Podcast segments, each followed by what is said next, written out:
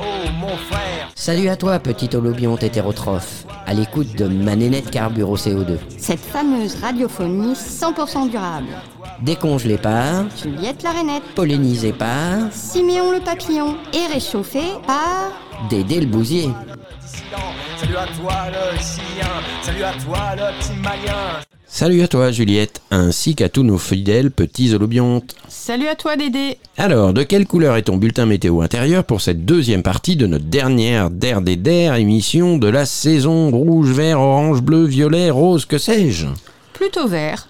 Ok, super bien. Et vous, terrestres auditeurs, de quelle couleur est donc votre couleur intérieure en cette veille de période estivale et autres transhumances prochaines? Bon, dis-moi, qui vas-tu donc célébrer aujourd'hui dans ce vaste monde que constitue notre société globale du vivant? En résonance avec le fil de l'eau de nos nouvelles pérégrinations le long de la Rille et à la veille de partir en estive, je ferai bien une ode à une rhapsode de Haute-Saône, une éco-poète avant l'heure des contreforts vosgiens, que nous avons fort malheureusement eu tendance à bien vite oublier depuis sa mort en 1942. Alors là, cher Dédé, tu m'époustoufles. Rhapsode, éco-poète, comme dirait l'autre, j'en perds mon latin. Et je suis sûr que nos terrestres auditeurs en tombent aussi de charybde en scylla, ou pour le moins de leur chaise. Alors, peux-tu nous traduire tout cela et nous révéler l'illustre personne dont tu souhaites raviver la mémoire aujourd'hui? Fort bien. Alors, un ou une rhapsode, en grec ancien rhapsodos, est en Grèce antique donc un artiste qui va de ville en ville récitant ou déclamant des œuvres épiques ou bien encore des poèmes. Quant à une éco-poète, elle relève donc de l'éco-poétique. Et l'éco-poétique, c'est comme un art toujours renouvelé d'écrire la nature. La grâce du grand pingouin, la solitude de la palourde ou le chant du criquet. La faune et la flore inspirent désormais les auteurs contemporains dans une démarche volontiers nourrie de rigueur scientifique. Un fourmillant champ littéraire qui a cru en même temps que les craintes environnementales et qui par ses manières d'écrire vise à replacer l'être humain dans l'immensité du vivant et à changer la perception du lecteur sur la nature. Bien qu'ayant percé dès la fin des années 60, l'éco-poétique fut longtemps marginalisée dans le monde des lettres. L'écriture de la nature, en particulier sur notre vieux continent, porte encore la marque du romantisme et de ses grandes envolées lyriques.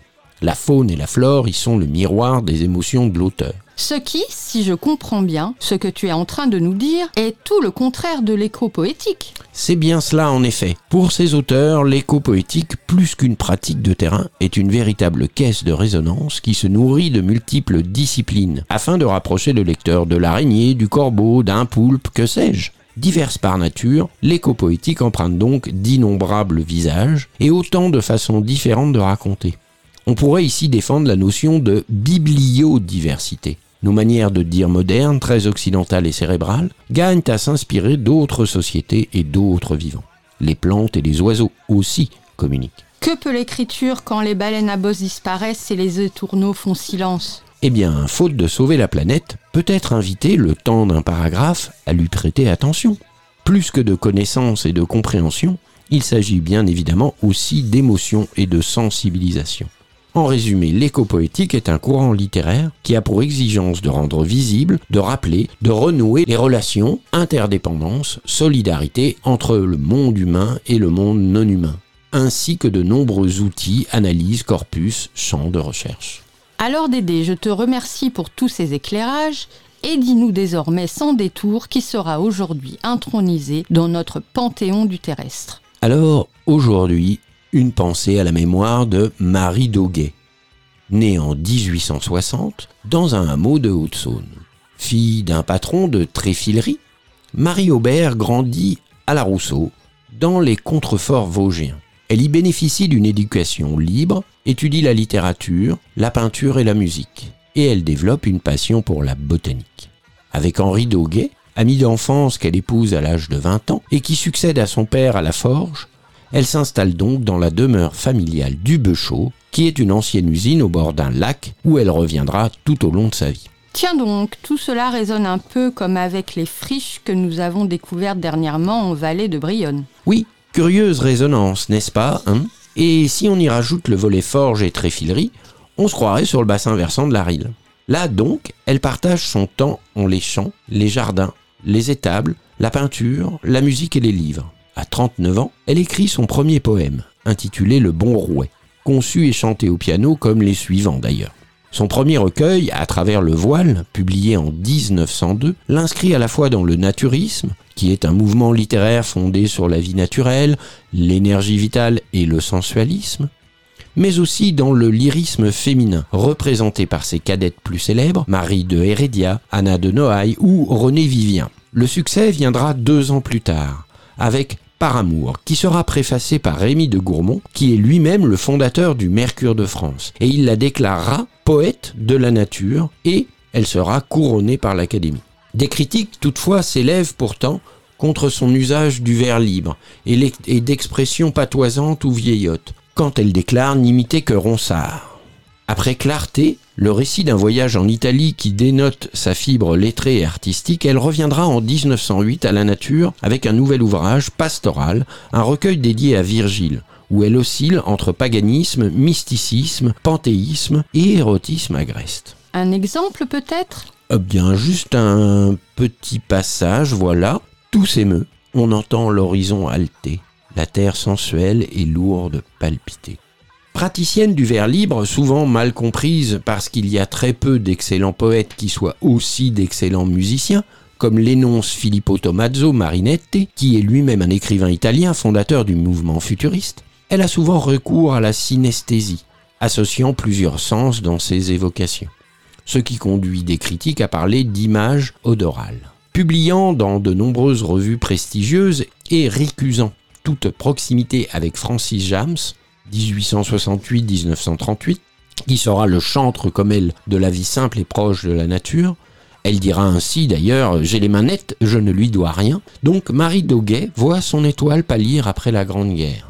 Et même si elle continue à publier, par exemple Ce n'est rien, c'est la vie en 1924, les derniers poèmes de Passion, publiés en 1938, témoignent d'une grande mélancolie face à la nature qu'elle a toujours chantée ainsi. Rien n'est plus infini qu'un peu d'herbe mouillée, d'où s'élève de l'ombre un lent parfum rêvant, ou, au creux de la main, quelques feuilles rouillées, embaumées par l'automne et le songe et le vent. Fin de citation. Après la mort de son mari en 1924, elle s'installe à Anguien-les-Bains, actuelle Val d'Oise. Elle meurt le 10 septembre 1942 dans une maison de retraite à Ville d'Avray. Assez connue de son vivant, notamment grâce aux articles qui lui sont dédiés dans le Mercure de France, Marie Doguet est le sujet de quelques études en début du XXe siècle, puis tombe rapidement dans l'oubli. Merci d'aider d'avoir ravivé dans nos mémoires Marie Doguet, qui fut en son temps comparée à Verlaine et qui prôna la simplicité et l'amour de la nature, défendant une vision panthéiste du monde qu'elle ressent comme un tout. Oui, tout à fait, comme c'est bien résumé. Or donc, très chère Juliette, si ma mémoire est toujours aussi bonne, nous nous retrouvons pour partager avec nos chers petits holobiontes la deuxième partie de notre der des de la sixième saison de Manénette Carbure au CO2. Et alors, pourrais-tu nous indiquer à quelle sauce singulière nous allons une dernière fois leur grignoter les esgourdes? À émission singulière, programme particulier. Et donc, après l'escale musicale chaloupée qui va suivre, nous bouclerons notre périple au cœur de la rille contemporaine à l'écoute d'un nouveau récit d'autochtones qui fourmille de Brionne à Pont-de-Mer à la conquête de quelques demoiselles bleutées. Oh, c'est là une nouvelle fois à mon tour d'être intrigué, mais bon, je patienterai jusqu'après la pause musicale pour en avoir le cœur net. J'en profite juste au passage pour préciser à nos amis holobiontes à l'écoute qu'ils peuvent déguster en balado-diffusion toutes nos pérégrinations de la saison 2022-2023 le long de la rille comme bon leur chante sur le site de la radio collective bien évidemment. Et donc après ce nouveau récit d'enchevêtrement avec la rille, il sera grand temps de nous amarrer à quelques pontons en forme de balises radiophoniques et nous attabler à la première guinguette venue pour une goulayante rasade d'agenda à bâton rompu et partager avec nos terrestres auditeurs nos indiscrétions, bons plans, tuyaux et autres fariboles pour passer une agréable, splendide, fourmillante et formidable saison estivale lesquels, une fois savourés en famille, leur permettront de nous retrouver frais et dispo pour la prochaine campagne 2023-2024 de Manénette. Une saison qui, si j'en crois mon petit auriculaire bien informé, s'annonce déjà toujours plus luxuriante, terranescente et biophile. Hum, hum, hum. Alors en charrette, que dis-je? Barquette, goélette, vedette, Juliette Have you heard of those birds flying in the deepest sea? Stranger than other speed. Jump in the ocean, stick bird's wish. He leaps from the sea. It's the flying fish. The small, um, those small being the brilliant bird.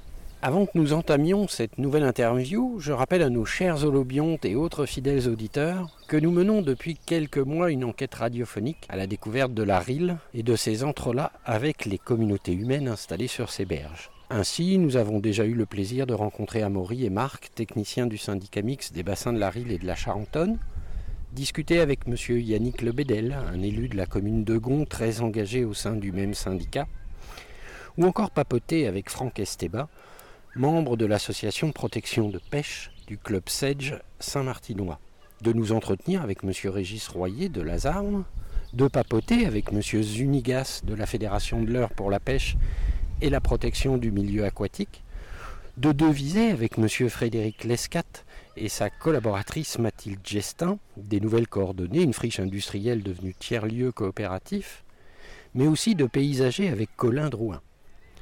Toutes ces interviews sont disponibles en balado-diffusion sur la plateforme de Radio Collectif pour écouter tout cela comme bon vous chante. Et aujourd'hui, nous avons le plaisir d'interviewer un nouvel autochtone, membre d'un collectif non moins singulier du bassin versant de la Rille. Bonjour, monsieur Dupuis. Bonjour. Alors, tout d'abord, je vous remercie d'avoir accepté de prendre le temps de discuter avec nous et je vous propose que vous présentiez, que vous vous présentiez également aux auditeurs, à commencer bien sûr par votre identité, même si je l'ai dévoilé déjà un petit peu, mais également de ce qui fait de vous cet autochtone du bassin versant que nous souhaitions rencontrer et qui nous permettra de pouvoir de situer de là où vous allez nous parler de ce milieu dans lequel vous vous investissez. Euh, donc bah, je m'appelle Thomas Dupuis, et je suis le technicien rivière au syndicat mixte de la basse vallée de la Rille. Je m'occupe de la Rille de Nassante-sur-Rille jusqu'à Ponton-de-Mer. C'est le territoire dont je m'occupe et, euh, et, ça fait dix ans que, que je suis à son chevet. Mais dites-moi, un syndicat mixte de basse vallée de la Rille, finalement, Quesaco, un syndicat pour un milieu vivant comme une rivière Oui, effectivement. Donc un, syndicat, bah, voilà, c'est l'ensemble des, collectivités, donc communes et puis euh, les intercommunalités qui se sont regroupées pour euh, justement euh, accompagner, gérer les, milieux aquatiques et, les zones humides par des, gens qui ont la compétence et le savoir-faire. D'accord. Et donc c'est composé de combien de membres votre syndicat à peu près? Alors on va pas avoir l'efficacité au nombre parce que je suis seul. Donc le simple, simple technicien euh, dans ce syndicat-là. Donc en fait euh, il y a autant de, syndicats variés euh, en, fonction, en fonction des situations, en fonction des, localités. Le, mien, enfin le, celui où, je, travaille, on, a un petit syndicat petit budget, petit syndicat, donc euh, petit effectif. Euh, néanmoins, on fait de grandes choses euh, quand l'envie est là. Alors justement, vous dites que vous faites de grandes choses. Quelles sont les missions et concrètement comment ça s'illustre sur le terrain? Et d'abord, votre syndicat s'occupe de quel territoire? Alors le, périmètre du syndicat s'échelonne entre la confluence avec la Charentonne, donc à Nassante-sur-Île, et va jusqu'à Ponton-de-Mer, à la confluence avec la, la Rille maritime. Donc on a à peu près 109 km de, de Rille en notre gestion. Voilà. Quand je dis 109 km, euh, je compte les, bras secondaires. Euh, il y a même des territoires, des parties de, mon territoire où on peut compter jusqu'à 3 bras de rille. Donc c'est pour ça que le, linéaire augmente et est assez grand. Ensuite, à cela, il faut compter aussi les affluents dont je m'occupe. Euh, donc il y, a, une dizaine d'affluents et il faut compter à peu près une cinquantaine, soixantaine de, kilomètres d'affluents. Surtout qu'on en a récupéré en 2020 avec la compétence GMAPI. GMAPI, peut-être pour préciser, on en a déjà un petit peu parlé, mais nous dire à peu près ce que ça peut signifier et à quoi ça rime sur le terrain. C'est la gestion des milieux aquatiques et de la prévention des inondations. Donc en fait, c'est euh, donner aux collectivités les moyens d'agir en faveur des milieux aquatiques et de la prévention des zones humides, tout en euh, prévenant le risque d'inondation. Donc euh, donner le, coup des francs pour justement gérer la gestion de l'eau euh, avoir une politique cohérente euh, à, l'échelle d'un territoire. Alors le mieux, ça serait sur un bassin versant, hein, mais euh, à ce jour, on a plusieurs structures qui, qui va gérer la RIL à l'échelle de son territoire.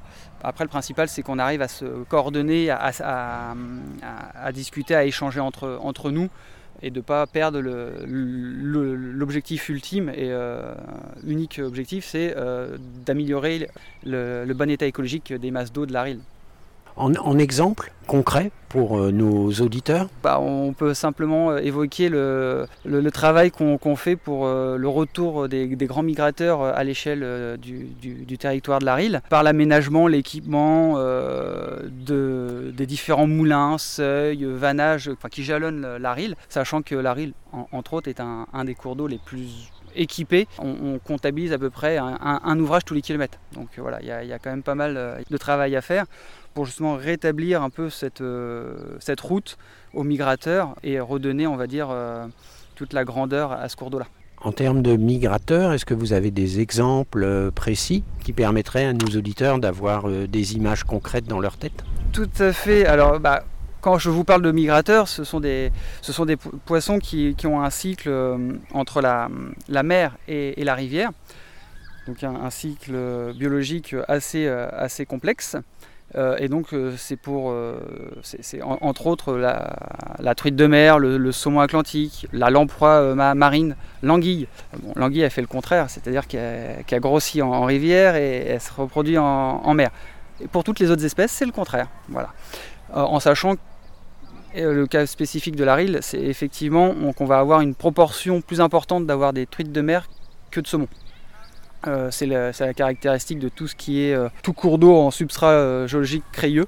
contrairement à, on va dire, aux, fleuves de bretons qui sont sur un sol gra- granitique. Et donc là, ils ont une proportion de, saumon plus importante que de, truites de mer. Ce sont donc les, les principales espèces migratrices qu'on peut rencontrer euh, dans, dans la Rille.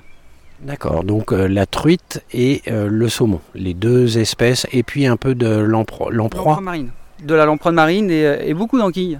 De la, de la civelle qui remonte. On s'était croisés à un moment donné un peu particulier il y a quelques mois, au mois d'avril. Euh, Est-ce que vous souhaitez aborder avec nous ce, ce moment euh, Ah, sur Ponto de Mer? Oui, effectivement, on a eu. euh, alors, c'est un projet au, au long cours, très important pour, pour la RIL, puisque ce projet-là euh, a permis d'ouvrir et d'aménager le premier verrou de, de l'axe RIL, donc par l'équipement euh, du barrage de la Madeleine, avec une grande rampe hydraulique euh, qui a permis de, rendre accessible le, le haut du bassin de la RIL. C'est un projet sur le long terme. Ça fait plus de 10 ans qu'on étudie la question sur le nœud de Ponto de Mer et principalement sur le barrage de la Madeleine. Mais réglementairement, ça fait plus de 20 ans qu'on parle euh, d'équiper, d'aménager les, différents barrages le long des rivières. euh. Donc du coup, c'est quelque chose qui, qui- date. Tout le, monde en a, tout, le monde en a rêvé. Nous, on l'a fait et c'est devenu une réalité en, en 2021 suite à, la réouverture et, euh, et la remise en eau du, dispositif. Donc maintenant, depuis novembre 2021, le- la rampe est fonctionnelle et le poisson migrateur peut remonter et euh, accéder aux zones de reproduction euh, euh, basées, situées le long, le long de la Rille et des communes. D'accord, Thomas, si je résume un peu les débuts d'informations que tu nous as donnés, donc tu œuvres sur un bassin qui s'étend de Nassante, Serquigny, on va dire la confluence Charentonne-Rille, jusqu'à l'estuaire qui va se jeter dans l'estuaire de la Seine, Ponto de Mer. On s'arrête 15 km avant l'estuaire, euh, enfin la, la- la jonction avec la, Seine en fait. On, on s'arrête à Ponto de Mer et, euh, et de Ponto de Mer jusqu'à jusqu'à la Seine, c'est un autre, euh, c'est c'est un territoire qui, qui est géré par la Comcom de Ponto de Mer Val de qui représente à peu près une centaine de kilomètres. C'est ça, une centaine de kilomètres, euh, plus précisément 109 kilomètres et une, une soixantaine de kilomètres d'a- d'affluents. Tu t'occupes donc du GEMAPI, donc la prévention des inondations, la continuité écologique et la remontée notamment des poissons migrateurs. Tout à fait, pour l'instant c'est c'est clair. Voilà, alors les le poissons, voilà, les poissons migrateurs étant la truite, le saumon, les civelles et puis euh, les lamproies. Mais je crois que la lamproie c'est pas tout à fait un poisson, m'a-t-on dit?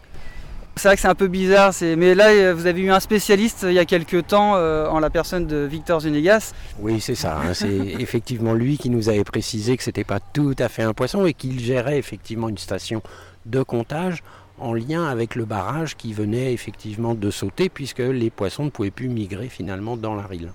Effectivement, donc la, la station de vidéocomptage a été euh, construite en 2022 et elle est opérationnelle, donc elle, est en, elle, est en- elle fonctionne depuis euh, octobre 2022.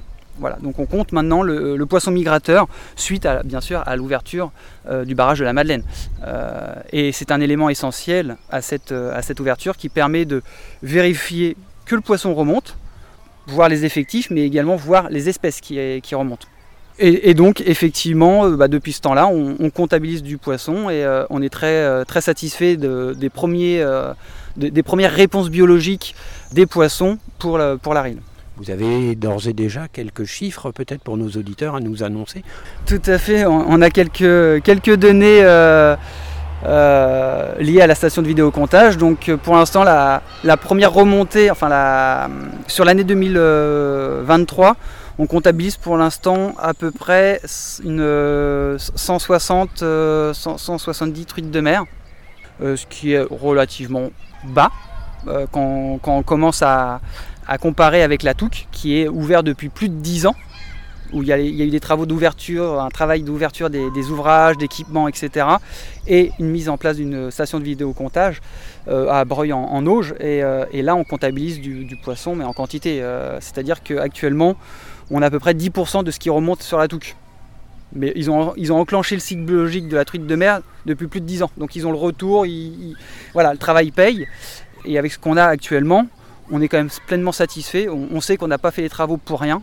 On avait des poissons migrateurs qui attendaient cette, euh, ouverture euh, avec impatience. Et donc maintenant, on va, on va attendre que ces poissons qu'on a fait remonter euh, en 2023 se reproduisent et que les petits retournent en, mer, grossissent et qu'ils reviennent alimenter tout ça et qu'au fur et à mesure, cette population ne pourra que augmenter euh, avec le temps. Et donc, on, l'espère tous avoir dans le futur une, population euh, fonctionnelle, forte de truites de mer qui permettra également d'accueillir pourquoi pas un tourisme vert lié à, lié à la pêche euh, touristique et à avoir une renommée aussi forte que celle de, de la Touque, notre voisine.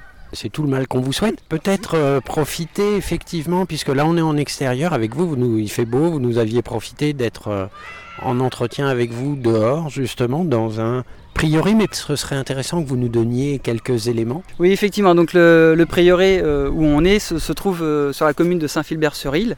C'est un ancien site, euh, alors très ancien. Je ne vais pas trop, trop les dates, mais c'était quelque chose qui était en relation avec l'abbaye du Bec et Loin. C'est un site qui est assez grand, verdoyant, euh, avec des grands espaces. Et effectivement, l'école locale vient faire un peu de sport et se dépenser en plein air.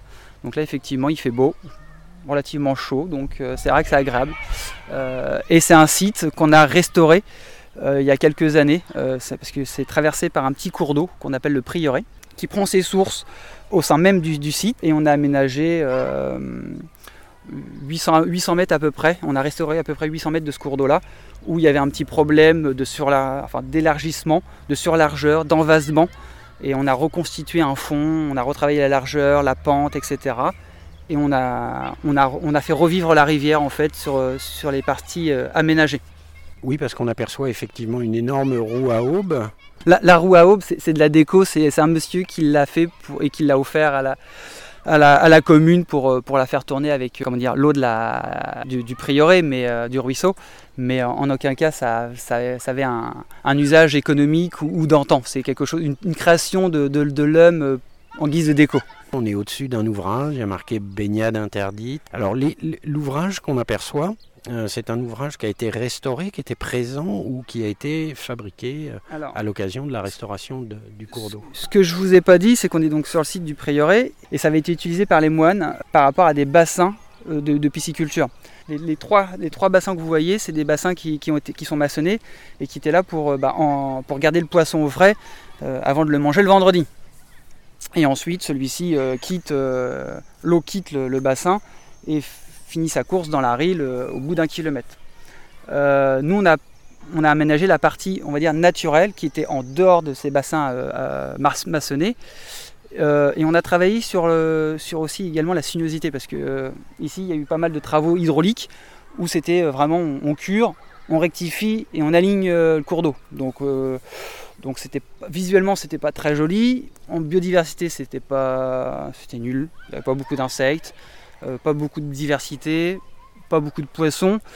Et, euh, et effectivement, depuis qu'on a fait nos travaux sur les parties vraiment euh, travaillées, bah, je constate quand même une, diversité qui, serait- qui s'exprime et euh, l'apparition d'insectes aquatiques qu'il n'y avait pas à l'é- à l'époque. D'ailleurs, j'utilise euh, notamment dans, mes missions, je, fais un petit peu d'intervention en classe et on utilise souvent ce, site-là pour aller euh, prélever dans, la rivière des insectes aquatiques, des mollusques, des crustacés, pour leur faire découvrir la, petite, la, macrofaune benthique de nos rivières.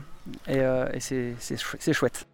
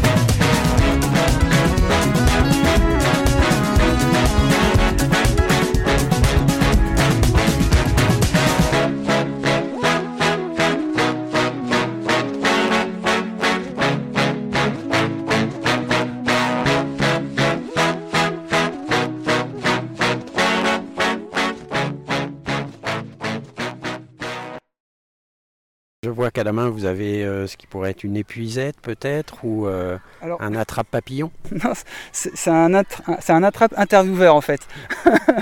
non, effectivement, c'est un filet à papillon. Et en, en fait, je, l'ai pris aujourd'hui parce que sur le site, je voulais vous, vous faire découvrir euh, des, des- des insectes de la famille des, des, des. Et il y a pas mal de, de demoiselles, de petites demoiselles bleues. Euh, qui correspondent à des agrillons euh, de mercure, euh, sénagrillon euh, mercurial, et qui est une espèce protégée et qui définit aussi des, qui fait partie des, qui permet de définir des sites Natura 2000 entre autres en fait. C'est une espèce protégée qui n'était pas présente initialement et suite à nos travaux d'aménagement, on a fait revenir cette espèce là. D'accord, qui est euh, plutôt endémique de cette partie de la rille ou qu'on peut retrouver toutefois tout au long de la rille? C'est une espèce qu'on trouve régulièrement euh, le long de la rille. Après, il lui faut quand même son, son, biotope, son milieu de vie euh, adéquat. Donc une eau qui, alors, une eau qui est relativement euh, lentique, qui peut accélérer un petit peu avec beaucoup de végétation. Euh, vu qu'il a besoin de- des zélophytes. Donc les, les c'est les, zélophytes, ce sont des plantes qui ont euh, les pieds dans l'eau, la tête au soleil, et euh, dont les larves se positionnent dessus en attendant de, pondre. et d'après de, la larve, la larve, la nymphe éclot et puis sort, sort voler, faire son cycle de, vol par la suite. Il, fa- il, fa- il fa- il faut un certain type de, végétation. Il faut également aussi un ensoleillement. Il ne faut pas que ça soit euh, ombragé pour avoir ces plantes-là. Donc euh, voilà, c'est quelque chose qui est assez euh, caractéristique du milieu qu'on va parcourir. Et donc c'est un milieu typique de, de- adapté pour cette espèce-là. Mais effectivement, le long de la rille, on en trouve régulièrement. Donc là on parle bien de ce que nous communément en commun des mortels on appelle une petite libellule bleue. Une demoiselle, Ouais. parce qu'une libellule, c'est grossier, ça fait du bruit, c'est un vol assez, assez sportif, comme un avion de chasse. Et les, et les ailes, quand elles se posent, elles se plient pas. Alors que la demoiselle, c'est plus fin, élégant, Comme les demoiselles. comme les demoiselles. Et, euh, et elles, quand elles se posent sur, euh, sur une plante, bah, elles, elles plient leurs ailes. Avant qu'on parte en, En chasse. en chasse, finalement, est-ce que vous diriez que la rivière est un collaborateur? Et si oui, quel type de collaborateur est-elle? La rivière, un, colla- un collaborateur? Pas forcément. Je pense que la, rivière, elle, peut se gérer elle-même en fait. Il suffit de lui donner un minimum de, choses et elle fait le travail elle-même. Euh, en fait, on, est plus le problème de la rivière qu'elle-même en fait. Donc nous, euh, mes collègues et, moi-même, en fait, on, essaye juste de, voir les perturbations, les problèmes euh, sur, tel ou tel site et d'y apporter une réponse. Euh, le plus souvent euh, en génie écologique et, de temps en temps il suffit pas de grand chose, il suffit de, de retaluter un peu la berge ou, de lui redonner une pente parce qu'il y a un évasement, un, en- un envasement ou parce que c'est trop large et voilà donc c'est des petits travaux. Néanmoins sur certains secteurs on peut aussi se rendre compte que c'est juste un suivi de la rivière. Euh, la non-intervention, enfin on va dire que l'intervention obligatoire n'est pas une, euh, obligation. On n'est pas obligé d'agir tous les jours, euh, aménager du, en, en dur, on est en génie écologique. Il suffit suivre et agir au beau moment. On, est plutôt au chevet de, ce cours d'eau-là, enfin du cours d'eau, des cours d'eau. Mais c'est surtout, je, pense qu'elle est, elle- est plutôt en train de, de nous accepter plutôt ait, euh, Enfin, vous voyez, pas, de collaborateur à colla- collaborateur. Alors euh, nous on, l'utilise parce que euh, on l'a on lui, on lui prend l'eau, on puise l'eau, on, utilise sur certains secteurs, on a même comment dire prélevé des, du- du granulat dans, dans le sous-sol euh, pour faire des, pour utiliser pour les gravières, pour les remblais, etc. Donc voilà, on- on- nous on utilise et elle, elle, elle subit. Donc Oui. voilà, on essaye humblement de, la, de, de réparer un peu les, les, les méfaits qu'on a pu euh, lui porter. Est-ce qu'on pourrait dire qu'on une partie de ton travail, c'est de passer de l'utilisation à euh, au fait de emprunter, d'utiliser à emprunter, Oui Oui, d'utiliser. Hein, passer, faire faire de l'éducation pour qu'on arrête d'utiliser, de, de de considérer comme un, un lieu de production, finalement, dans lequel on va puiser, Alors, pour être plutôt dans l'idée d'emprunter, de restaurer, d'avoir soin. Tout à fait, et de pas forcément, euh, de pas voir le côté, le côté marchandise en fait et euh, utilisation à proprement parler, mais plutôt euh, de, la, de, la révéler, c'est-à-dire qu'elle a, une capacité à, à, récupérer. euh, il, faut juste lui donner les, habitats, euh, la pente, euh, et derrière la biodiversité, elle s'exprime que ce soit la, biodiversité au niveau des oiseaux, des, insectes aquatiques, du poisson, etc. Derrière, il y a tout un, écosystème qui se crée. Et là, on, est là juste qu'en en termes d'observateurs après. On laisse la, la nature faire en fait. Elle, fait bien les choses. Quand... Très bien, on a compris euh, l'idée de comprendre justement la notion de milieu, comment tout ça euh, interagit ensemble. Et j'avais peut-être envie de réagir parce qu'on entend beaucoup parler de services rendus par la nature. Quel serait, si tu le souhaites, euh, partager avec nous ton avis sur cette idée là aussi de se dire qu'il y a des services rendus par la nature aux humains? Oui, effectivement, la nature rend plein de services euh, à l'homme. Je suis presque sûr qu'on ne connaît même pas la, moitié de, de- ce qu'elle nous rend. Il y a la nature, il y a les milieux, mais il y a aussi ceux qui habitent dans le milieu. Donc il y a, y a tous les insectes pollinisateurs, par exemple, qui, a- vivent près de la rivière, qui vivent près de la mare, etc., qui vont polliniser l'ensemble des, arbres, et des fleurs, par exemple. Euh, on a aussi l'eau euh, et le milieu attenant à l'eau qui permet aussi de gérer, donc les zones humides qui, permet- qui permettent de gérer l'eau, euh, d'avoir une gestion adaptée de l'eau, donc euh, de, faire comme une éponge, de prélever de l'eau quand il y a trop d'eau et de la retransmettre quand il y a moins d'eau. Euh, voilà, donc c'est tout un, c'est tout un échange très complexe. C'est un milieu fragile et, complexe à, à la fois. Et je pense qu'on qu'on est loin de tout connaître à notre échelle. Tu as précisé également, tu as parlé de collègues. Tout à l'heure, tu nous as dit, ah voilà, moi je suis dans un petit syndicat. Syndicat, oui. Et j'étais un peu curieux de savoir quels étaient ces collègues. Oui, quand je parle de collègues, c'est mes homologues dans les autres services, dans les, dans les autres structures. Au final, on, est tous au chevet de la RIL. Que moi, voilà, moi, je travaille sur la RIL, sur la basse RIL, il y en a qui travaillent sur la RIL médiane, sur la RIL amont, euh, au, au niveau des sources. D'autres travaillent sur l'affluent de la, de la Charentonne. Donc voilà, mais néanmoins, on a tous le même objectif, on a tous la même mission, c'est euh, d'améliorer les milieux aquatiques pour atteindre le bon état écologique, parce que euh, on, sait tous que l'eau est essentielle à la vie, dans nos usages également, donc il faut, la, savoir la gérer d'avoir une bonne qualité, donc il ne faut pas trop la polluer, la dégrader. Donc tout ça, ça, a un lien. En fait, on est tous liés pour justement euh, pérenniser donc, la rivière, mais également notre, usage et, notre vie sur, sur ce territoire-là. Vous avez certainement euh, su qu'on est en arrêté sécheresse euh, sur, euh, sur le département de l'Eure. Donc on, il fait chaud, alors que dans d'autres territoires en France, bah, il pleut beaucoup et trop d'un coup. Donc en fait, on, va commencer à sentir aussi le manque d'eau sur nos territoires, alors que la France, on est baigné de, et on est traversé de, cours d'eau, de fleuves et, de plans d'eau. Et pourtant, on, on connaît des sécheresses et ça va s'accentuer. Donc au final, euh, on voit bien que c'est un, bien qu'il faut préserver et qu'il faut protéger euh, parce que euh, c'est essentiel à la vie à notre vie et à la vie de- de- des animaux et, des plantes qui, vivent sur chaque territoire. On va continuer d'avancer. Moi, j'avais envie de te demander, justement, pour réaliser ces missions, si tu avais quelques partenaires sur le territoire qui, concrètement, venaient avec toi sur ces travaux. Et puis, euh, on se doute bien que pour réaliser ces travaux, il faut des financements.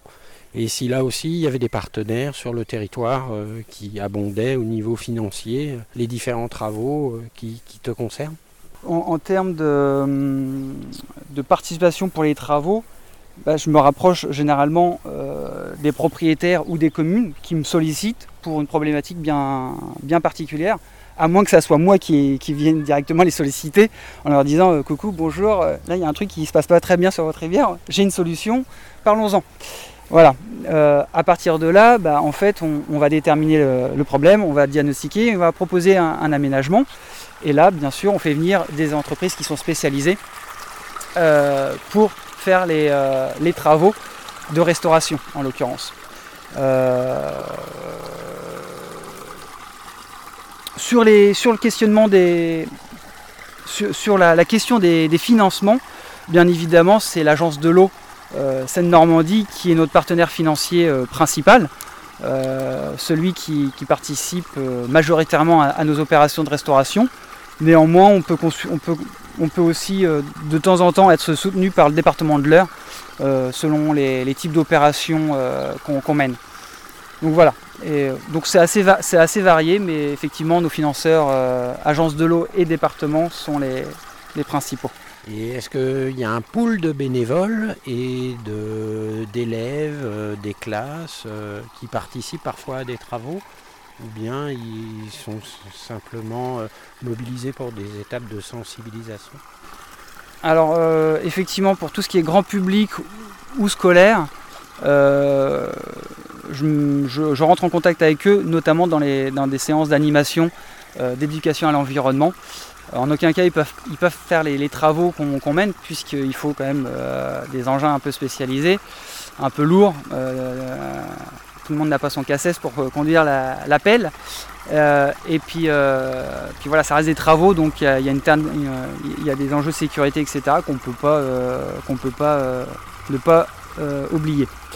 Euh, mais par contre, effectivement, il y a des séances de nettoyage de temps en temps. J'ai déjà mené des, séances de nettoyage avec, euh, avec le lycée euh, agricole de Tourville, où on a fait une grosse session de nettoyage, où on avait déjà bloqué la route avec des, bennes mises à disposition par la, communauté de communes locales. Et, ça, c'est vrai que ça fait plaisir aux enfants de, de, remonter les manches et d'aller nettoyer la nature comme ça. Euh, une nature où on était loin quand même de la rivière, mais euh, on était plutôt dans des côtes et des, zones où justement les, gens jetaient des, déchets. euh, c'est assez bizarre et c'est de, voir des, milieux naturels, des, bois pris comme une décharge. Et donc les enfants étaient vraiment très, très motivés et très contents de, participer à de telles actions. Voilà, et on a bien dépoté. Très bien, je vous remercie beaucoup d'avoir pris ce temps avec nous d'in- d'interview. Et avant qu'on se quitte, peut-être auriez-vous quelque chose que vous aimeriez partager à nos auditeurs, soit un message d'alerte, soit euh, quelque chose voilà, qui pour vous euh, fait sens dans un partage euh, en lien avec ce qui nous préoccupe, ce bassin versant de la Rille? Bah, ce que, j'essaie de faire passer, notamment dans, mes animations, hum, c'est le côté essentiel de l'eau euh, par rapport à la vie. On en a tous besoin, mais également ce côté fragile et, euh, complexe. Euh, et donc de, prendre grand soin de l'eau, des ressources, de la qualité et de la quantité de, notre eau, et de, prendre soin en fait et de faire attention à, ce, milieu très spécifique. Très bien, je te remercie Thomas pour ce moment passé, pour ces éclaircissements, pour euh, tous ces points de vue euh, qui viennent nourrir notre enquête et euh, nous permettre de continuer à cartographier ce bassin versant de la Rille et mieux le comprendre. Merci beaucoup. Merci à vous. Au revoir. Au revoir.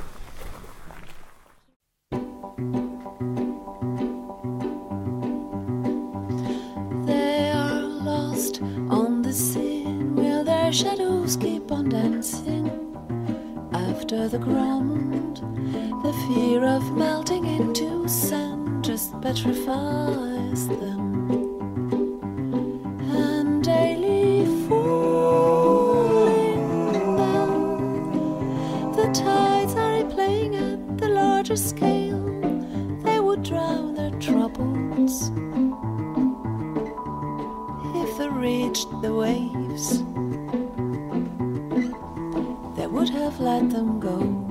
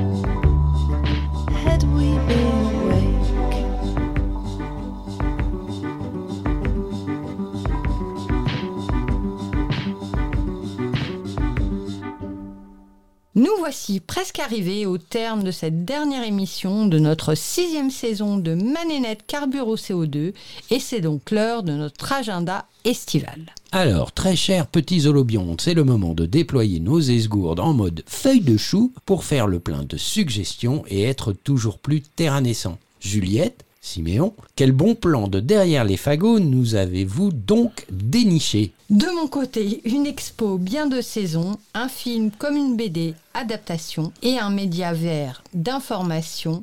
Et toi Siméon? Eh bien, moi, je vais vous parler euh, de randonnée. Prendre l'air euh, durant l'été, s'oxygéner, se balader, euh, se faire plaisir euh, à moindre coût. Et tu nous emmènes où? Et, et, et, et, et si vous le permettez, Non. Juliette et Siméon, je saupoudrerai bien tout cela de quelques incitations à une ou deux lectures bien senties pour éveiller ou conforter notre conscience de classe écologique. Ok, proposition validée. Bon, tu es prêt à noter tout comme il faut? Attends, attends, je prends mon agenda et le stylo qui va bientôt aussi, hein, Siméon, n'oublie pas. Voilà, je suis prêt et j'espère que vous aussi, chers amis terriens, qui nous prêtez une esgourde attentive, voire peut-être même les deux. Alors, c'est où, c'est quoi? Parce que bon, tu nous avais aussi proposé de déambuler au cœur d'une exposition. Tu peux nous en dire un peu plus? Feu méga feu. Du 5 février au 23 novembre 2023. Feu hors norme en Gironde, dans les Bouches du Rhône, en Bretagne, méga feu en Amazonie, en Australie et même en Sibérie. Depuis quelque temps, no- notre planète est touchée par des incendies spectaculaires, attisés par la sécheresse et une canicule persistante. Les climatologues tirent la signette d'alarme. Ces brasiers dévastateurs vont augmenter en raison du changement climatique. Contre- Comment lutter contre ce phénomène? En commençant par le comprendre et en sensibilisant le plus grand nombre. Le Quai des Savoirs accueille l'exposition Feu méga feu, apprivoiser le feu, le comprendre, combattre les incendies, autant de prises explorées par cette exposition produite et déjà présentée en 2018 à la Cité des Sciences de Paris. Le Quai des Savoirs l'enrichit d'un spectacle interactif sur les méga-feux avec une plongée au cœur d'un impressionnant tunnel lumineux. Synonyme de chaleur et de convivialité, mais aussi de violence et de destruction, le feu est ambivalent. Il réconforte et effraie, protège et menace, fertilise et détruit. Sa maîtrise a été d'une importance majeure pour l'humanité. Depuis sa domestication, le feu fait partie de notre quotidien. Mais il a fallu attendre le XVIIIe siècle, vois-tu Siméon, et les avancées de la chimie pour que le mystère soit levé et que les scientifiques comprennent cette réaction chimique appelée combustion. Cette compréhension a ouvert la voie au développement industriel basé sur la puissance motrice du feu, générant à la fois progrès technique et conséquences néfastes sur l'environnement et la santé. Aujourd'hui, le feu reste toujours aussi terrifiant et indomptable lorsqu'il échappe à notre contrôle. Ce phénomène, s'amplifie depuis notre planète, est entré dans l'ère des méga-feux. Original sur la forme comme sur le fond, cette expo nous révèle le feu dans toutes ses dimensions. Historique, ah, un petit clin d'œil à toi Siméon, scientifique, philosophique et culturel. Cette exposition s'inscrit dans le contexte de l'accueil à Toulouse en octobre 2023 du Congrès national des sapeurs-pompiers de France. Ce congrès réunit chaque année près de 500 exposants, 3000 congressistes et accueille plusieurs dizaines de milliers de visiteurs. Le congrès d'organisation Midi-Pyrénées 2023 est d'ailleurs partenaire de l'exposition. Alors, le Quai des Savoirs est ouvert du mardi au dimanche de 10h à 18h. Son adresse, 39 allée Jules Gued à Toulouse. Alors, bon, pour l'exposition, j'ai tout bien noté, puis de toute façon, je peux retrouver plein d'infos à ce sujet par téléphone suivant 05 67 73 84 84. Et par courriel, visiteur quai des savoirs, culture, toulouse, métropole.fr. Et mais euh, tu nous avais aussi parlé d'aller nous rafraîchir les mirettes et tout le reste dans les salles obscures. Un film, Les algues vertes, film de Pierre Jolivet, diffusion le 12 juillet 2023. Ah, il n'est pas encore sorti. Il sort demain. À la suite de Mort suspecte, Inès Léraud, jeune journaliste, décide de s'installer en Bretagne pour enquêter sur le phénomène des algues vertes. À travers ces rencontres, elle découvre la fabrique du silence qui entoure ce désastre écologique et social. Face aux pressions, parviendra-t-elle à faire triompher la vérité? Il s'agit d'un film tourné comme une fiction, mais qui raconte une histoire vraie. Une forme de film documentaire sous un autre format qu'on pourrait voir aussi comme un biopic, même si le sujet n'est pas seulement une personne, mais aussi et surtout le sujet qu'elle poursuit. Le sujet semble, en première analyse, être celui des algues vertes, qui est un sujet important et présenté avec brio comme d'importance dans le film, mais qui est aussi symptomatique de l'influence de certains lobbies et syndicats, la FNSEA pour ne pas les nommer, et de l'impunité des actions d'industriels avec la complicité des politiques. Ce productivisme et la corruption des politiques sont sans aucun doute le véritable sujet du film. Bon, alors maintenant, je suis assez impatient de découvrir ta dernière suggestion avant de passer à celle de Siméon, parce qu'il nous avait promis d'aller nous balader euh, allègrement tout l'été. Et donc, tu nous avais parlé d'un média vert d'information? Oui, vert, le média qui affiche la couleur. Comment faire la fiesta sans ruiner le climat? La carte verte des festivals écolos et indépendants de 2023. Des moments souvent mémorables où l'on peut s'alléger l'âme en musique sans faire sa fête au climat. Transport, nourriture, énergie, vaisselle. Rassembler des milliers de personnes en un seul point n'est jamais anodin. Selon comme ils sont conçus, ces festivals peuvent être des énormes machines à CO2 et à déchets.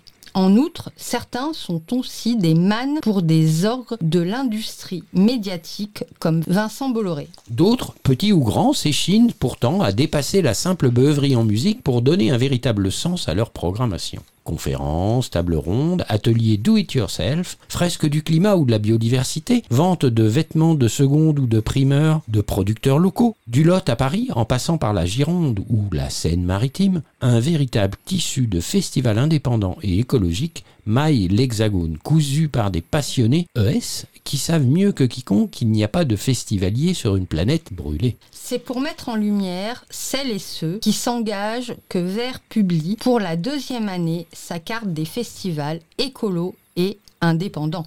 Deux critères ont été choisis pour répertorier les événements.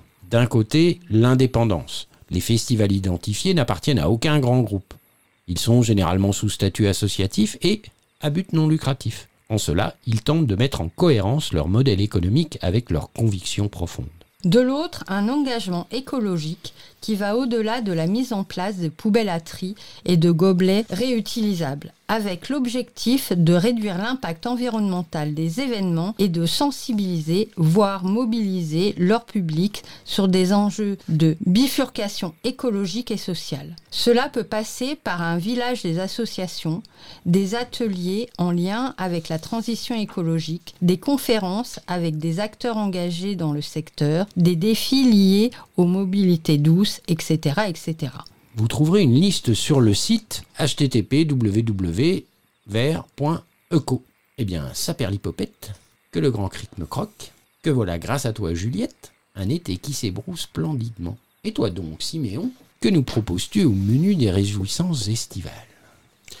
Eh bien, effectivement, euh, l'été vient de commencer, les vacances de juillet. C'est Démarre. c'est le début. hein. Les vacances scolaires aussi arrivent, puisque nous sommes donc en ce début juillet. Et que faire, euh, que faire cet été, localement, à proximité, pas cher euh, Et éviter de prendre l'avion si possible. Ah bah oui, à proximité, on va pas prendre l'avion. hein.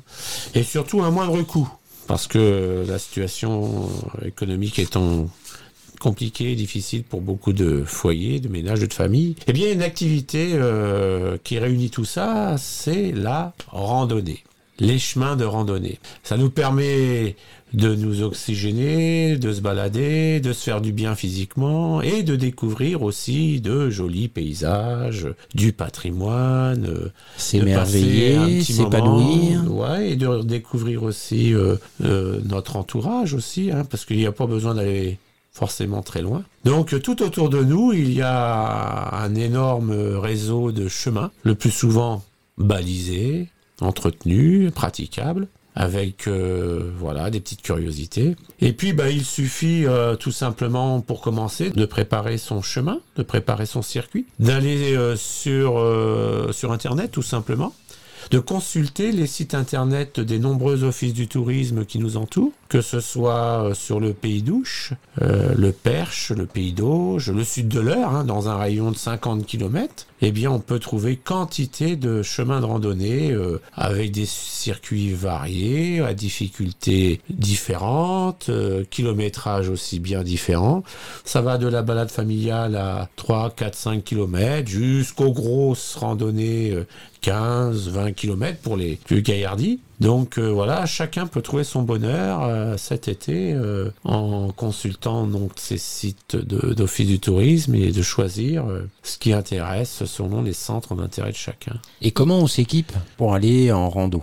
Oh, bah, Qu'est-ce que tu nous conseilles et préconises? Bon, il faut une bonne paire de chaussures qui, qui ferme bien, qui maintient euh, le talon et les chevilles. Pas forcément les grosses chaussures de randonnée euh, trop lourdes et trop chères non plus. hein. Bon, en ce moment, si on va en forêt, il est conseillé euh, d'être plutôt en, en survêtement pour éviter les tiques. Ça, c'est le gros problème depuis quelques temps. hein. Quand on est en short ou en bras nus, surtout la forêt, on, on apprend que beaucoup de gens ont- se prennent des tiques, les animaux aussi. hein. Mais bon, généralement sur les chemins, euh, les chemins, les circuits, les chemins forestiers, c'est bien dégagé et bon, ça se passe euh, pas trop mal.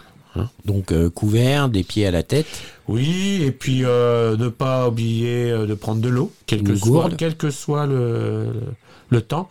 Bien sûr, s'il fait chaud, on y pense. Mais s'il fait plus frais, on y pense moins. Or, il est important de, de boire et de s'hydrater. hein. Et puis, euh, et puis aussi, pourquoi pas un peu, euh, un peu, un petit goûter euh, pour prendre un petit peu des vitamines selon le kilométrage choisi. Ne partez pas à- sur 15-20 km sans rien faire, hein, sans rien prendre surtout. hein. Oui, un peu de sucre, c'est toujours bien. Oui, Faut que le peut-être. cerveau, faut que le cerveau soit, soit fonctionnel. Ouais, ouais, puis il faut, faut, être, euh, faut être en forme, faut pas non plus avoir faim, être, être ma- mal à l'aise parce qu'on aurait oublié euh, ce minimum. Un petit vêtement de pluie parce qu'on sait jamais, un orage peut vite arriver. Un poncho. Ouais, faut. oh, peut-être pas un poncho, sauf si on sait à l'avance qu'il va pleuvoir et qu'on aime ça. Mais euh, c'est vrai, en ce moment, on peut avoir des orages, donc un petit vêtement de pluie euh, qui se plie et hop, dans le sac à dos. Et bon, un petit, un petit bâton, moi j'aime bien, une petite canne, parce que euh, notamment en forêt, on peut, on peut faire euh, des mauvaises rencontres animalières, ça peut arriver. Souvent, les animaux ont peur, hein, c'est eux, eux qui se sauvent. hein. Mais bon, une petite canne, moi, j'ai pris l'habitude euh, au cas où. Et puis, c'est toujours bien pour se, s'équilibrer, hein, pour marcher. Quand il y a une petite côte aussi. Oui, ça aide, Ça ça, c'est vrai.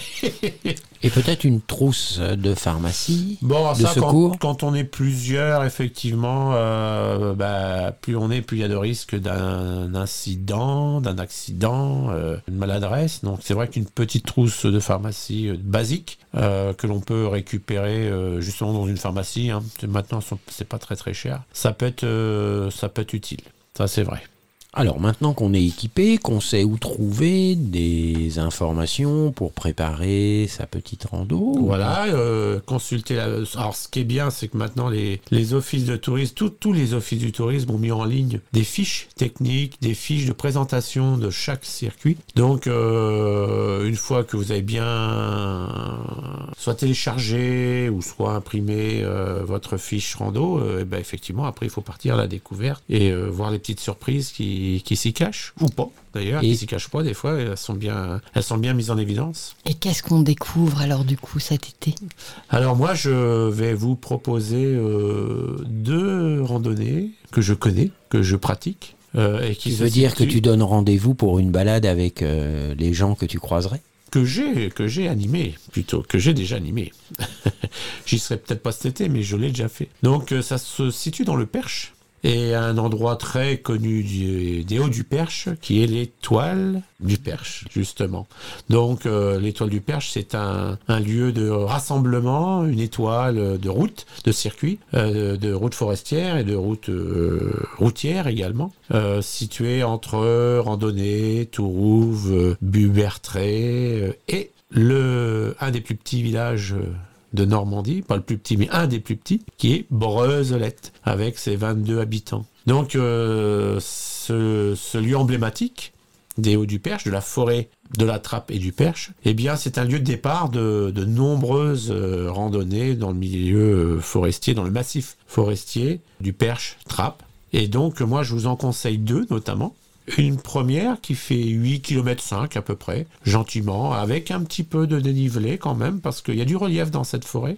Bon, Toujours dans le Perche. Oui, oui, oui. Bah ouais, ouais, c'est vrai que dans le Perche, il y a quand même du relief, hein, avec les collines. euh. Et donc là, euh, cette randonnée vous fait découvrir plusieurs aspects intéressants. Donc le milieu forestier, cette, euh, ce tronçon de la forêt à la fois du Perche et de la Trappe, mais aussi une vallée puisqu'il s'agit de la vallée de l'Avre, car dans ce secteur, nous sommes dans, la, haute vallée de l'Avre, près des sources de l'Avre, et puis découvrir ce petit village, ce petit village de Breuzelette, euh, donc peuplé de 22, 22 habitants, et qui, dans les siècles passés, était un véritable complexe métallurgique. Incroyable. Aujourd'hui, c'est une clairière avec des herbages, des prairies, euh, des belles petites bâtisses percheronnes, les lisières de forêt, des étangs, euh, l'Avre que l'on voit s'écouler. Mais il y a des traces, de nombreuses traces de ce passé métallurgique. Euh, il y a des restes de fosses, des fosses, des carrières euh, où on extrayait le, minerai de fer. Il y a des, traces donc des étangs qui alimentaient les moulins. Malheureusement, les moulins ont disparu en grande partie. Mais la toponymie euh, nous présente euh, le fourneau, la forge, la tréfilerie, euh, la fenderie. et donc, en étudiant cette histoire, on apprend que ce- cette clairière de Brozolette et de randonnée eh bien, était un véritable complexe de métallurgie, employant jusqu'à 1000 ouvriers à l'époque, au XVIIe, XVIe, XVIIe, XVIIIe siècle. Et donc, euh, il fallait du fil de fer pour, euh, pour fournir les épingliers de l'aigle, notamment, pour fabriquer des, épingles. C'est vrai que randonner l'aigle, c'est pas très loin. hein. Mais aussi pour fabriquer des clous pour la construction des bateaux sur, euh, sur la, côte normande ou sur la côte atlantique, puisque des charpentiers de marine venaient dans les forêts du Perche pour abattre du bois et, et ramener le bois pour bâtir les, les bateaux. Ils en profitaient pour amener des clous aussi. Et donc, euh, ce petit coin de, de l'Orne, euh, très peu peuplé aujourd'hui, euh, la densité n'est pas très élevée, eh bien, il y a 3 300-400 ans, employait énormément de monde. C'était une véritable activité économique. Donc il y avait beaucoup de gens qui habitaient sur place à l'époque, j'imagine. Oui, alors Breuzelette n'était pas forcément très urbanisé, mais randonnée par contre l'était un petit peu plus. Et aujourd'hui, c'est un gros village randonnée. Il y a déjà d'ailleurs eu une fonderie euh, pendant plusieurs décennies à randonnée, très connue. Donc une première balade au départ c'est une de balade l'étoile qui, du voilà, Perche. qui, qui est balisée, hein, qui part de l'étoile du Perche, qui permet de rejoindre le bourg de Brozolette en traversant la réserve régionale naturelle de la clairière de, de Brozolette, hein, une réserve de type classé régional, où on découvre quantité de- de- d'espèces de, faune et de flore, avec de nombreux panneaux pédagogiques qui présentent cette faune et cette flore euh, que l'on croise sur ce, ce- sur, ce- circuit. Et puis donc, euh, vous pouvez également euh, euh, croiser le chemin de l'Avre, une des rivières qui prend naissance dans le Perche et qui va alimenter euh, euh, quelques, quelques dizaines de kilomètres plus loin euh, d'autres rivières plus importantes telles que l'Eure et la Seine. Super. 8 km de Voilà, découverte 8 de patrimoine naturel, Oui, bâti, voilà. historique. Tout à fait. Mais tu nous en avais parlé d'une deuxième. Oui, un autre style de randonnée. Alors là, c'est un patrimoine artistique. Je cherchais le mot. Et oui, puisque il y a eu un événement il n'y a pas très longtemps euh, autour de cette étoile du Perche, qui est un festival euh, à la fois environnemental et artistique. Je ne sais pas si vous en avez entendu parler. Ce fameux festival de Silvart, première édition, donc qui a été bâti et présenté par une, asso- une association euh, assez présente sur l'étoile du Perche, qui s'appelle les Chemins de l'étoile du Perche Art et Nature. Et donc euh, au mois de juin, hein, fin mai début juin, euh, ce, groupe de passionnés, euh, motivés, euh, euh, très attachés à la forêt, à son maintien, à son respect et à son animation aussi, ont créé de toutes pièces mais alors vraiment de toutes pièces, ce premier festival en invitant 13 artistes euh, internationaux hein, et qui travaillent, euh, qui créent des œuvres d'art euh, grâce à des éléments de, de la nature, naturelle. Et donc euh, chacun de ces artistes euh, qui est en résidence, ils étaient en résidence euh, à Tourouve,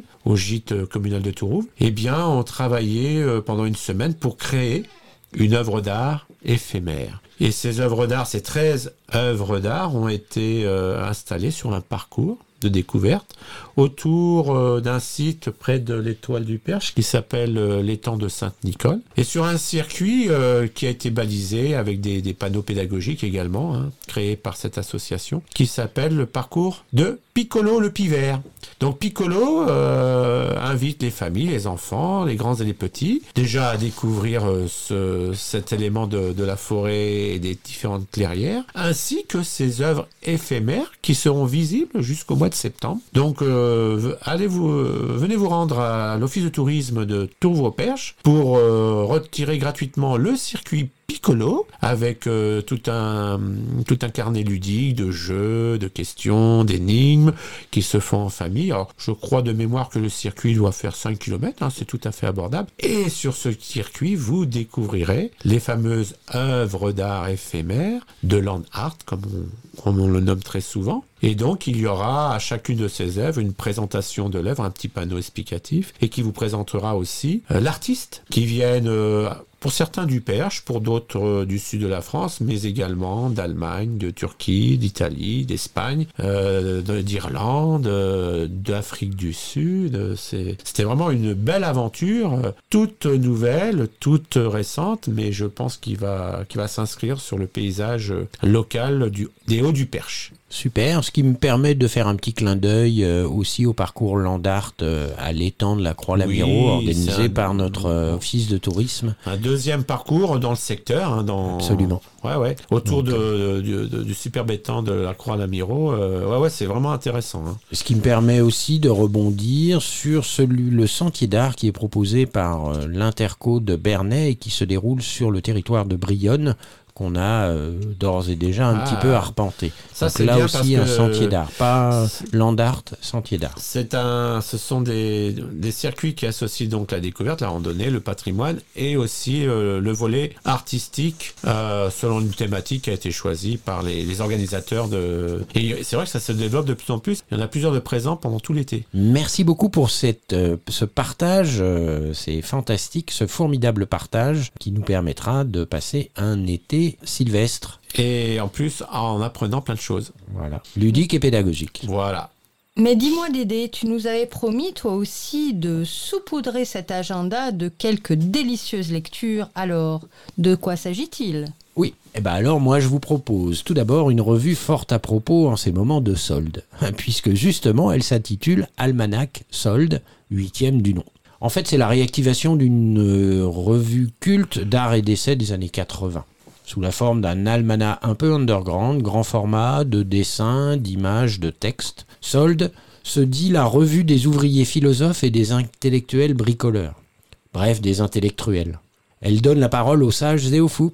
La revue consacre son huitième numéro à la question du sens commun. On va retrouver Isabelle Stengers, Cynthia Fleury sur le revenu de base universel et la construction d'une société humaniste du soin, ou encore Bell Hooks sur le patriarcat, Marcel Mauss l'échange, le don, le contre-don. Bernard Stiegler sur l'Occident et l'épuisement du désir, ou encore Emmanuel Kochia et Laurence Rassel sur la transmission du savoir et d'expérience. On y retrouve aussi neuf pages de BD de Philippe Lardy, Patrick Van Herzel sur la conscience commune et la nosphère. En fait, euh, au début des années 80, c'est un trimestriel belge, Solde, qui s'intitulait Solde fin de série, qui avait retenu toute l'attention d'Andy Warhol on parlait d'art tout à l'heure avec les sentiers, le land art, ben voilà. Et donc il disait, euh, c'est incroyable, c'est le meilleur magazine au monde, je suis jaloux, c'est ce que nous voulions faire avec Interview. C'était une, une revue portée par Andy Warhol. Il faut dire que Solde, fin de série, avait fait honneur au grand maître en l'interviewant dès le numéro 4 sous le pseudo de Jean Dupont, Andy Warhol donc, vivant à New York. Sold a émergé dans le ressac du punk sur la crête de la New Wave bien avant que l'art ne soit contemporain et juste avant la vague disco. L'art était actuel et non plus moderne. En quelques mois, Sold est devenu international, c'était avant la révolution du net, diffusé dans neuf pays, entièrement manuel et intuitif. Il est depuis devenu culte en marge de l'industrie et des médias. Et donc, en fait, en 2010, à l'initiative de Marc Borgers, l'association Archiosque à Paris et 5C éditions à Bruxelles, ils ont donc réédité Solde sous forme d'un almanach, une revue pop et intello, art, sciences et société, mêlant toutefois joyeusement humour, BD, art visuel, philosophie et utopie réaliste. Et encore une fois, pour les intellectuels, de périodicité annuelle au format king size. Vraiment un grand, grand format. Solde collectif, il donc privilégie le subjectif, explore le divers, non pas une revue d'art, plutôt faite comme une œuvre d'art. Fleurir à la fois une fois par an avec beaucoup de feuilles. Se rapprocher des sujets pour les comparer, décloisonner, créer des liens, rentrer dans les matières intimement, prendre le public pour un lecteur potentiel et non un idiot perdu dans le grand supermarket. Redécouvrir le papier au moment où tous les formats d'écran nous envahissent. Bref, une revue annuelle sous forme d'almanach.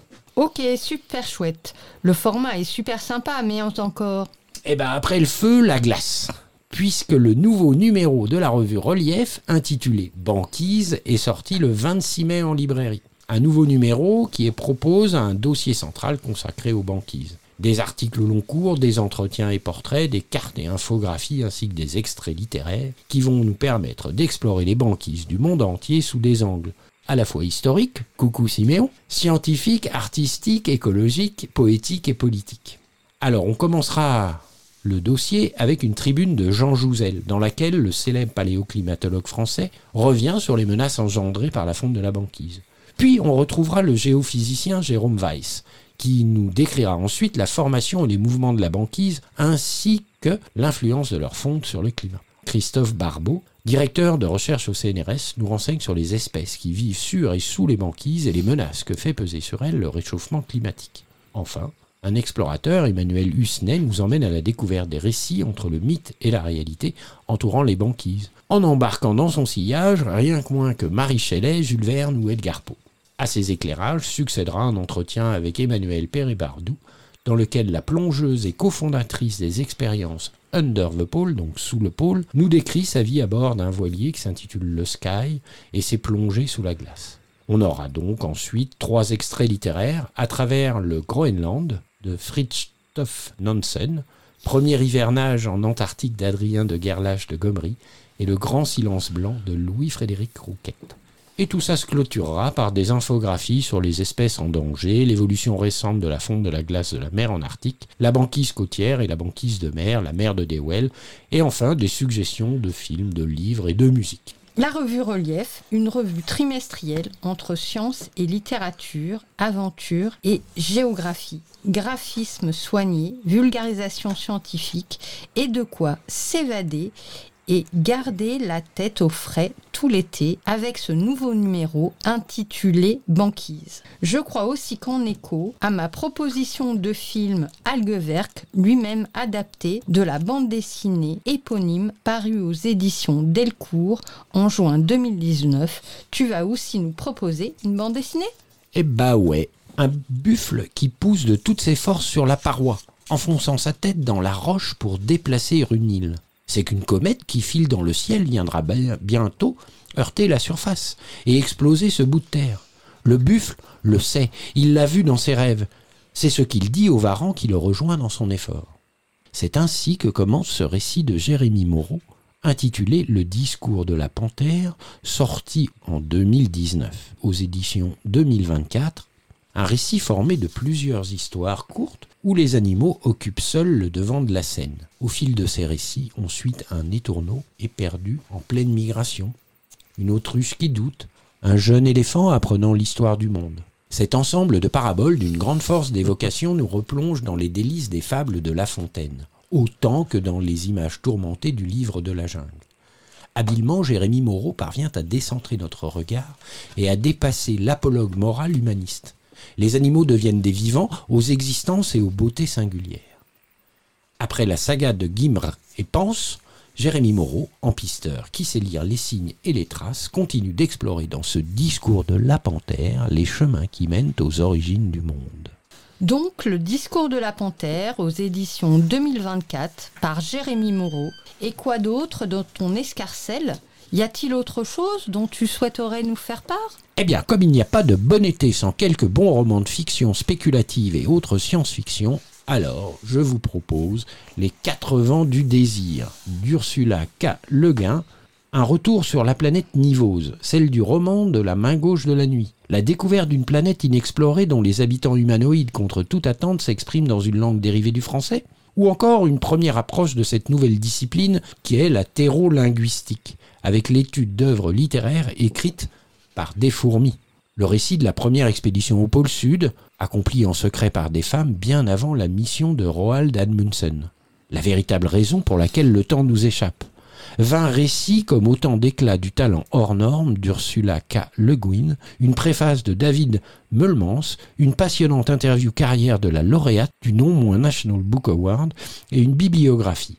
Saluée par les prix Locus et Dietmar, voici ce deuxième recueil de l'autrice des Dépossédés dans la collection Gvazar. Un incontournable. Donc je répète, Ursula K. Le Guin, Les quatre vents du désir, aux éditions Le Bélial.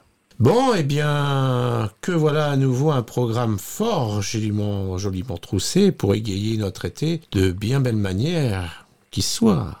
Alors, Manénette Carbure au CO2, c'est terminé pour aujourd'hui et pour cette saison 2022-2023. Nous vous souhaitons de passer un agréable été à l'é- à l'écoute de Collective Radio, dont nous remercions toute l'équipe pour sa précieuse collaboration, ainsi que tous les autochtones de la RIL que nous avons rencontrés tout au long de cette saison, pour leur inspirer et inspirant point de vue et point de vie. Et nous vous donnons rendez-vous pour notre prochaine émission de la rentrée. Au revoir Dédé et à bientôt Siméon. À bientôt Juliette, à bientôt Siméon. Bel été à vous tous, hein, et donc à bientôt pour une nouvelle aventure. Toujours sur la rille? Eh ben je crois bien, et puis Oui, nous... c'est pas fini, hein. Non, je crois que ça va poursuivre, et n'oubliez pas... peine de la découvrir. Ouais, et n'oubliez pas, chers petits holobiontes, qu'au beau qu'il y ait des emmerdes, nous n'en sommes qu'à l'apéro. Alors, comme Zaouki, soyez vivants, d'abord. Bon été Bon été à Bon tous. été à tous.